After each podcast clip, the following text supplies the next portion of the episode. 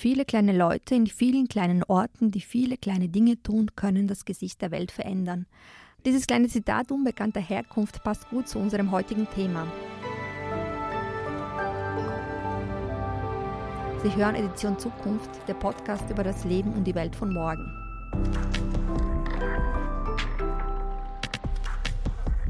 Mein Name ist Olivera Steitsch und mir gegenüber steht Birgit Kolb. Hallo Birgit. Hallo Oliviera.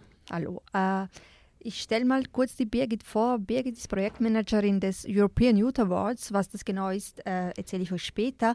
Es geht um eine europaweite Initiative, die Jugendliche vernetzt. So viel dazu. Ähm, Birgit hat ähm, Rechtswissenschaften und Wirtschaft studiert und äh, macht eben etwas, worum ich sie eigentlich beneide.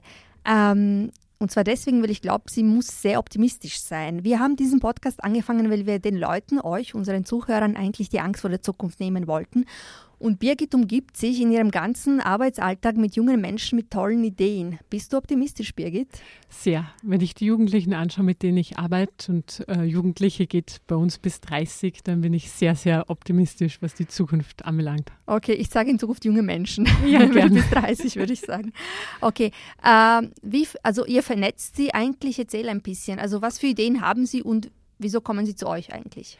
Ja, also der European Youth Award oder kurz ER ist eine europaweite Initiative, um junge Leute zu unterstützen, digitale Technologien für positive Dinge einzusetzen.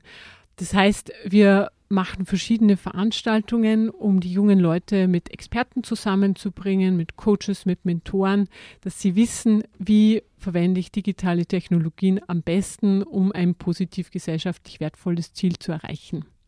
Äh, das heißt, ihr wollt eigentlich die Chancen der Digitalisierung nutzen. Ähm, man braucht keine Angst vor digitalen Lösungen zu haben. Ganz genau. Es geht uns eigentlich darum, den Leuten die Angst zu nehmen und Positivbeispiele aufzuzeigen, was man denn Gutes bewirken kann, wenn man digitale Technologien richtig einsetzt. Und ein Teil unserer Initiative ist ein europaweiter Wettbewerb, wo wir jährlich die besten 10 bis 15 Projekte auszeichnen in verschiedenen Kategorien, die zusammenhängen mit Gesundheit, mit Bildung, mit Connecting Cultures, Active Citizenship und dort auf eine große Bühne stellen, um den Leuten eben die Angst zu nehmen und zu ermöglichen, dass sie diese Projekte kennenlernen, hautnah erleben, mit den Teams reden und dann vielleicht auch überlegen, wie kann ich das einsetzen oder welches Projekt kann ich machen, was ähnlich ist und was in meinem Umfeld und in meinem Umkreis wirkt. Hm. Das Problem bei, bei Digitalisierung, wenn man über dieses Thema spricht, ist, dass es so wahnsinnig abstrakt ist. Und äh, wir haben eh schon, glaube ich, zwei Minuten abstrakt geredet. Jetzt will ich sehr konkret werden. Äh, erzähl mir von einem Projekt, das, ich, das dich in letzter Zeit sehr beeindruckt hat. Also mein absolutes Lieblingsgewinnerprojekt ist eigentlich aus dem Jahr 2012 und arbeitet mit relativ einfachen digitalen Technologien. Und zwar ist es darum gegangen, dass eine italienische Psychologiestudentin Kindern helfen wollte, die von schweren Krankheiten leiden. Das heißt also, die an Krebs erkrankt sind oder irgendeine Krankheit haben, weswegen sie längere Zeit im Spital verbringen müssen. Und diese Kinder sind sehr oft sehr einsam. Sie trauen sich nicht mit den Ärzten sprechen, weil das sind alles große Menschen in Weiß und unbekannt. Und da hat sie sich überlegt, wie kann man diesen Kindern helfen und hat eine Puppenfamilie entwickelt. Und diese Puppen haben alle verschiedene Fähigkeiten. Die eine Puppe, die kann zum Beispiel Geheimnisse anhören und dann weitererzählen. Also eigentlich sehr einfach, wenn ein Kind nicht genau weiß, wie es dem Arzt kommunizieren soll, was es ihm fehlt, kann es der Puppe das sagen. Die Puppe nimmt das auf, ganz normal, Audio-Recording. Und wenn die, das Kind mit der Puppe zum Arzt geht, kann sie einfach auf Play drücken und das spielt das Geheimnis quasi, das ja dann keins mehr ist, ab. Eine andere Puppe kann ganz leicht in einem schönen kleinen schimmernden Blau leuchten. Und wenn ein Kind in der Nacht Angst hat, im großen dunklen Zimmer, dann kann es auf den Bauch der Puppe drücken. Dann fangen alle Puppen auf derselben Krankenstation bei den Kindern auch in diesem Blau zum Leuchten an. Und eins der Kinder kann dann zurückdrücken auf den Bauch und dann fängt die erste Puppe in einer anderen Farbe zum Leuchten an. Hat natürlich den Effekt, dass das erste Kind weiß, ha, ich bin nicht allein, das sind noch ganz viele andere Kinder, die fühlen sich jetzt vielleicht genauso wie ich, haben ein bisschen Angst, können nicht schlafen. Und solche Projekte, die sind wahnsinnig beeindruckend und die finde ich sind sehr, sehr hoffnungsgebend für die Zukunft. Ist das etwas, das umgesetzt wurde? Ist das irgendwo in Italien im Einsatz in Spitälern? Genau, das wurde 2012 dann in italienischen Krankenhäusern eingesetzt. Muss aber dazu sagen, ich weiß jetzt nicht, was der aktuelle Stand ist, aber ähm, die Puppenfamilie wurde dann ausgeweitet um mehrere Puppen. Hat sich so entwickelt als PhD-Projekt. Ah, sehr gut. Hört sich irgendwie rührend an. Ja. Bin gerade sehr gerührt. Äh, 2012 hast du gesagt, das war eine der ersten, glaube ich, Phasen, wo ihr damit angefangen habt. Jetzt, Genau. sind, jetzt ist das sieben Jahre her. Würdest du sagen, dass es sowas wie eine Entwicklung der Themen gibt? Also was treibt die Jugendlichen in diesem Jahr um? Merkst du da eine Änderung? Ist das vielleicht Nachhaltigkeit und Klima, weil das einfach ein großes Thema ist unter jungen Leuten? Ähm, ja, würde ich jetzt gern mit Ja beantworten. Es ist allerdings so, dass wir, äh, wir haben eine Kategorie, die heißt Planet Friendly. Und da stellen wir fest, dass wir nicht so viele Einreichungen haben, wobei es im letzten Jahr etwas mehr war. Aber da sprechen wir jetzt nicht von Hunderten, sondern einigen wenigen ausgewählten. Und äh, wissen wir nicht genau, woran das liegt. Und es geht viel um ähm, auch Lebensmittelverschwendung in diesem Bereich. Da hatten wir letztes Jahr ein Projekt, das heißt Food Plus X und kommt aus Slowenien. Äh, der hat, verwendet Blockchain Technology, also wirklich eine brandaktuelle Technologie, um die Lebensmittelverschwendung zu bekämpfen und dann Lebensmittel in sogenannten Robin Food Stores anzubieten, die normalerweise weggeschmissen werden müssten. Und das mittels Blockchain, damit man wirklich nachvollziehen kann, woher kommt denn das. Ähm, wenn es nicht, also ihr habt verschiedene Kategorien, also wenn es jetzt nicht gerade Umwelt ist, was ist, äh, was sind so eure Schwerpunkte eigentlich noch? Unsere Kategorien sind ähm, Healthy Life, also Gesundheit, alles, was da mit dem Zusammenhang steht, Bildung und RD, Connecting Cultures, wo es um Diversität, um Verbinden von Kulturen geht, aber auch um Generationen miteinander zu verbinden. Planet Friendly, Active Citizenship. Äh, dann haben wir noch eine Kategorie Managing Life, wo es auch darum geht, eine gute Work-Life-Balance zu finden und auch eine sinngebende Arbeit und ähm, Sustainable Economics. Und ähm, last but not least haben wir eine Kategorie, die sich Open Innovation nennt, wo es um alles geht, was die Gesellschaft positiv vorwärts bringt, aber sich nicht in eine Schublade kategorisieren lässt. Äh, das heißt eigentlich äh, ein sehr breites Feld. Jetzt habt ihr angefangen als ein äh, EU-Projekt und inzwischen habe ich gesehen, habt ihr euch ausgeweitet auf den Mittelmeerraum und macht auch sehr viele Veranstaltungen in Südosteuropa, äh, also am Rande der EU. Ähm, wir sind doch alle vorteilsbehaftet und denken Digitalisierung da im Süden, da, was passiert da eigentlich? Aber viele eurer Siegerprojekte kommen aus der Gegend. Ja, also wir haben jetzt die acht ähm, europäischen Nachbarländer, Marokko, Tunesien, Ägypten, äh, dann noch mitgenommen in den Wettbewerbspool der Einreicherländer und haben das nicht bereut, weil da kommen nochmal ganz andere Ideen, die Leute haben ganz andere Herausforderungen und was von da unten kommt, das ist auch unheimlich kreativ und kann sich locker mit Dingen messen, die wir in Europa mhm. entwickeln. Also da gibt's, ähm, sehe ich überhaupt keine ähm, Schwächen oder Nachteile. Und im Balkan haben wir einen Schwerpunkt gesetzt, eigentlich seit 2017. Und dieses, dieser Spirit, der da unten herrscht, ist ein ganz ein besonderer, weil die Leute sind bildungshungrig, sie sind extrem interessiert, engagiert, sie schätzen das sehr, dass man internationale Experten bringt und nutzen diesen Austausch. Und deswegen haben wir eigentlich einen Balkan-Schwerpunkt entwickelt. Ja. Letzte Woche waren wir in Sarajevo. Wir haben ähm, auch ein Event in, in Novi Sad in Serbien mhm. als Youth Capital im Juni veranstaltet. Und, und wir sind sehr gerne dort. Was würdest du sagen, sind so die typischen Projekte oder kann man die nicht unterscheiden, die vom Balkan kommen? Weil das ist doch noch immer eine, würde ich sagen, eine Gegend, die sich in der Transition befindet, wo die Leute eigentlich auch andere Probleme neben der Herausforderung der Digitalisierung haben. Also typische Projekte ähm, kann ich jetzt gar nicht nennen, aber ich kann zwei Gewinnerprojekte von diesem Jahr nennen. Das eine nennt sich M-Community und ist ein Projekt aus Mazedonien, wo es darum geht, dass man Bürger dazu bringt, gemeinsam mit der Gemeindeverwaltung ähm, dazu anzuleiten, die beste Stadt äh, für sich selbst zu schaffen und die Leute mehr einzubeziehen und in, insgesamt bürgernäher zu sein. Das zweite Projekt ist aus Serbien. Ähm, das Projekt, was in Planet Friendly gewonnen hat, also dementsprechend ein Umweltprojekt, bei dem es um die Beforstung geht und den richtigen Ort für die richtige Baumsorte zu finden, weil es ist so schön und gut, dass man vielleicht irgendwo einen Baum pflanzen will, nur wenn der Boden nicht geeignet ist, dann überlebt er ja nicht. Und dieses Projekt arbeitet eben mit verschiedenen Technologien, um da verschiedene Komponenten zusammenzubringen, dass die Leute auch informiert werden, wo müssen sie denn welche Baumart pflanzen, um da ähm, einen, einen Be Beitrag zu setzen und dass dann ein großer Wald entsteht. Ähm, hört sich sehr schön an. Ähm, wieso ich dich gefragt habe, speziell nach dem Balkanraum und nach den äh, Räumen außerhalb der EU, weil wir alle das, das Vorurteil haben, irgendwie das Bildungssystem, die Infrastruktur und die Institutionen wären dort äh, noch lange nicht so weit wie bei uns. Aber ist das überhaupt ausschlaggebend, damit es Innovation gibt, damit junge Leute äh, motiviert sind? Was ist das Ausschlaggebende? Wo kommt, das, wo kommt äh, der Geist her, äh, neue Dinge mit neuen Technologien vor allem äh, entwickeln zu wollen? Also ich glaube, äh, gerade fast im Gegenteil.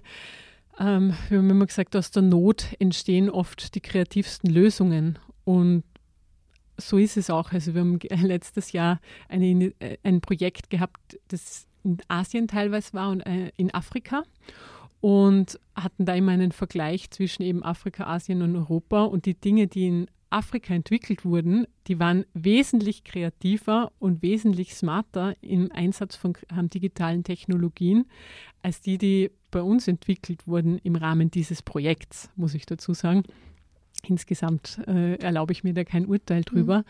Aber ich glaube nicht, dass da in irgendeiner Form Vorteile angebracht sind, sondern gerade wenn Jugendliche vielleicht auch arbeitslos sind, suchen sie ja nach Alternativen und da bieten digitale Technologien eine extrem große Möglichkeit, weil man viele Leute erreichen kann mit einem relativ geringen Einsatz von finanziellen Mitteln. Ähm, jetzt hört man immer wieder in Diskussionen ähm, mit Menschen, die eben etwas äh, technologieskeptischer vielleicht sind, ah, mein Gott, was soll ich meinem Kind raten? Irgendwie, was soll es arbeiten in Zukunft? Was soll es studieren? Die Jobs werden verschwinden und so weiter. Jetzt haben wir einige Gesprächspartner hier bei uns gefragt, was ist der Job der Zukunft, Birgit? Ich glaube, man sollte sich einen Job suchen, in dem man aufgeht, in dem man selber einen Sinn sieht. Mhm. Und ich glaube, digitale Technologien bieten viele Möglichkeiten, dass man sich selbstständiger machen kann und dass man mehr in diesem Purpose-Driven Entrepreneurship unterwegs ist. Und das finde ich auch schön, weil auch diese Projekte, mit denen wir hauptsächlich arbeiten, sind Projekte, die daraus entstanden sind, dass Personen persönlich betroffen waren, in ihrer Familie, in ihrem Umfeld, in ihrer Region und ein Problem oder eine Herausforderung lösen wollten. Und dann gibt es wirklich einen Need und eine Nachfrage und am Schluss und am Ende des Tages ist dieses Projekt auch erfolgreich, weil es eben die Zielgruppe gibt. Und deswegen glaube ich, dass viel Zukunft im Bereich Selbstständigkeit liegt und ähm, natürlich darf man das nicht blauäugig betreten, dieses Feld, aber sich mit dem auseinandersetzen und sich überlegen, was könnte ich denn vielleicht erfinden oder in welchem Bereich könnte ich tätig werden, der jetzt nicht ein klassischer Beruf ist und sich dann da reinzutigern, das glaube ich, ist eine, eine gute Strategie für die Zukunft. Vorhin im Vorgespräch haben wir darüber geredet. Entweder habe ich dich gefragt aus persönlicher Neugier auch, wie es in Sarajevo war. Und da hast du mir was Interessantes erzählt, dass dort hauptsächlich Mädchen waren. Ähm, ist das, ist die Zukunft auch digital weiblich? Ich hoffe, dass es am Ende des Tages ein 50-50 ähm, Ratio geben wird. Wir haben in Sarajevo mit IT Girls zusammengearbeitet, das heißt also eine auf Mädchen fokussierte ähm, Initiative. Und das ist, glaube ich, sehr wichtig, weil ansonsten technisch lastig ab einem gewissen Alter doch der Durchschnitt, ähm, also sehr, sehr viele Männer ähm, tätig sind und weniger Frauen. Und ich glaube, dass es wichtig ist, da junge Leute zu begeistern, junge Damen zu begeistern und zu fördern. Mhm. Auf jeden Fall ich bin grundsätzlich immer für ein 50-50-Verhältnis mhm. und ähm, das zeigt auch in dem Bereich, wo wir arbeiten, wo es also immer um diese, diesen sozialen Aspekt auch geht, dass da tendenziell viele Frauen unterwegs sind. Und wir haben in Wien im Februar einen Check, einen Social Hackathon im BAZ veranstaltet und waren ganz stolz, dass wir da 50-50 Prozent hatten, also 25 Mädchen, 25 Jungs, die sich für zwei Tage zusammengesetzt haben, um gemeinsam was Digitales zu basteln. Und ich wir hoffen, dass das so weitergeht. Bist du zufrieden damit, wie unser jetzt kleines österreichisches Bildungssystem? Bleiben wir nun mal hier, weil hier, hier haben wir zusammengetroffen. Von da aus, äh, also hier startet ja euer Projekt oder ihr habt hier den Wohnsitz quasi. Bist du zufrieden, wie es in Österreich ähm, im Bildungssektor, wie die, wie die jungen Menschen vorbereitet werden auf die digitale Zukunft? Oder sagst du, da können wir noch was tun? Ich glaube, man kann immer irgendwo etwas tun. Ich bin nur da überhaupt keine Expertin, weil äh, meine Schulzeit mittlerweile 20 Jahre zurückliegt. Und ich glaube, sich da ganz, ganz viel ändert und viel im Umbruch ist. Und ich glaube, es ist wichtig, dass man in der Politik darauf schaut, dass man möglichst visionär unterwegs ist und sich gute Beispiele aus Vorreiterländern holt. Aber ich glaube keinesfalls, dass wir in Österreich schlecht aufgestellt sind. Die vorletzte Frage wäre äh, folgende. Ähm, nicht nur Innovation, sondern auch Vernetzung ist euer großes Thema und nicht nur die Digitalisierung, sondern auch, äh, sagen wir mal, äh, nationalistische oder äh, national-konservative Tendenzen innerhalb Europas und, und der EU auch äh, sind am Vormarsch und ihr macht genau das Gegenteil, ihr bringt die jungen Leute zusammen. Ähm, ist das so, dass die junge Generation sich eigentlich davon nicht beeinflussen lässt und für sie die internationale Kooperation eigentlich selbstverständlich ist und sein sollte? Ich glaube, es ist nicht selbstverständlich, aber es ist gerade bei den jungen Leuten sehr gewünscht. Und wie ich vorher gerade erwähnt habe, wir haben ja einige Events im Kosovo durchgeführt und führen durch. Und da war immer ein großes Thema das Verhältnis zwischen Kosovo und Serbien. Und wenn man mit den jungen Leuten dort unten redet und sie darauf anspricht, dann war zumindest mir gegenüber jeweils die äh, Rückmeldung, ja, alles wirklich schlecht in der Vergangenheit, aber wir müssen in die Zukunft schauen und in die Zukunft können wir nur positiv schreiten, wenn wir zusammenarbeiten und kooperieren. Und sie wünschen sich nichts ähnlicher, als dass die Politik dementsprechend sich quasi aussöhnt, wie auch immer das dann auch ausschauen soll im Detail. Und da merken wir, dass, dass die jungen Leute eigentlich, denen ist es dann egal, woher jemand kommt, sondern wie versteht man sich, wie, was kann man vom anderen lernen. Ist auch ganz interessant, völlig andere Kulturen kennenzulernen und Einstellungen und Werte. Wichtig ist da einfach der Respekt gegenüber der anderen Person, dass man andere Meinungen gelten lässt, dass man auch andere Wertvorstellungen gelten lässt, weil die Freiheit des einen, die hört halt da auf, wo die Freiheit des anderen beginnt. Und das muss man einfach klar erkennen und wenn man offen ist und äh, gegenüber anderen Menschen und Kulturen, dann ist das eigentlich der, dermaßen bereichernd, dass man diesen ganz eigenen Spirit, den es bei unseren Veranstaltungen gibt, richtig spürt. Dieses Miteinander, gemeinsam positiv, freundlich und ja, da möchte ich vielleicht auch noch die Chance nutzen zu sagen, dass unser größtes Event immer Ende November in Graz stattfindet und zwar dieses Jahr von 27. bis 30. November an der FH Joanneum werden ca. 350 bis 400 Leute aus ganz vielen Ländern kommen. Letztes Jahr hatten wir einen Rekord von 59 verschiedenen Nationen. Wow. Und das hoffen wir dieses Jahr zu toppen. Und ich lade jeden ein, der sich für digitale Technologien, für Purpose-Driven Entrepreneurship und für junge Menschen interessiert, da dabei zu sein und beim EA-Festival teilzunehmen. Äh, wir verlinken das auch und wenn nächstes Jahr oder in den nächsten Jahren, wie auch immer, irgendjemand mitmachen will, dann kann er natürlich auch bei euch einreichen und äh, alle Infos findet ihr dann auch bei uns unter dem Podcast. Äh, jetzt kommen wir nochmal zum Anfang unseres Gesprächs, nämlich zum Optimismus. Wenn du jetzt, sagen wir mal, einer 65-jährigen Frau, die nicht sehr viel mit unserem Thema äh, zu tun hat und auch sich aber auch Sorgen um die Zukunft macht, weil sie vielleicht Kinder oder Enkelkinder äh, hat, wie würdest du äh, ein Gespräch über Digitalisierung führen und Menschen, die absolute Angst davor haben und die sagen, äh, künstliche Intelligenz, Roboter, Vernetzung, das sagt mir alles nichts. Wie würdest du ihnen die Angst nehmen? Ja, mit dem klassischen Beispiel, ein Messer kann man für Gutes und für Schlechtes einsetzen und genauso ist es mit digitalen Technologien. Es ist immer eine Frage, wie man Dinge nutzt Und ich glaube, dass da ganz viele Chancen auf uns zukommen. Es bedarf natürlich einer großen Kontrolle und Datenschutz ist wichtig. Es ist auch gerade im Bereich künstlicher Intelligenz wichtig, dass man ethische Grundsätze einhält und sich Gedanken darüber macht und vordenkt, aber auch gleichzeitig sich dessen bewusst ist, dass man die Zukunft nicht linear denken kann, sondern das Ganze wird ähm, sehr in Wellen auf uns zukommen und sehr große, unvorhersehbare Dinge werden passieren.